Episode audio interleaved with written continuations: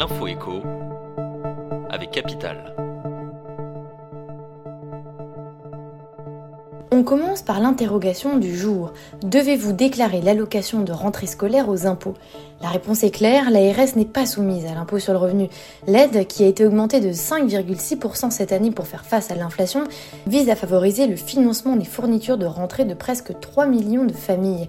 Son seul lien avec le fisc est d'être calculé en fonction des ressources du foyer. Généralement, les prestations sociales ne sont pas soumises à imposition, à quelques exceptions près. Mais les indemnités comme le chômage doivent être déclarées. On enchaîne avec la bonne nouvelle du jour pour les héritiers d'un bénéficiaire de l'allocation de solidarité aux personnes âgées. Peu de personnes le savent, mais l'ASPA, l'ex-minimum vieillesse, est récupérable par l'État lors de la succession.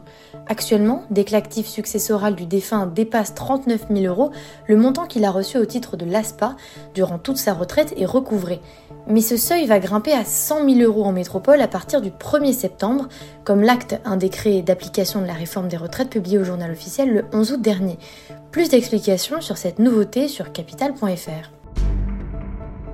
On continue avec l'alerte du jour. UBS craint que la bourse européenne soit sous pression ces prochains mois. Et à la bourse de Paris, LVMH et Airbus sont les poids lourds du CAC 40 qui pourraient connaître le parcours le plus défavorable selon la banque suisse. En effet, ces deux mastodontes, dont les actions sont assez volatiles et chères, devraient perdre en valeur de la baisse attendue de leurs bénéfices futurs selon les analystes financiers. LVMH devrait notamment souffrir du ralentissement économique de la Chine, un marché clé pour le luxe. On termine avec l'info pratique du jour. Saviez-vous qu'il est possible de négocier ses frais bancaires et ainsi obtenir des ristournes?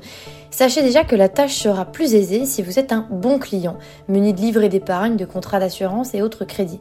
Il est par exemple fréquent de bénéficier d'un remboursement intégral des frais liés à un découvert ponctuel. À l'occasion d'un événement important, ouverture d'un compte bancaire, souscription d'un crédit immobilier, faites aussi preuve d'audace. Par exemple, en négociant durant la première année une réduction de 50% sur la cotisation de la carte bancaire de votre compte courant et compte joint. Des conseils à retrouver sur notre site.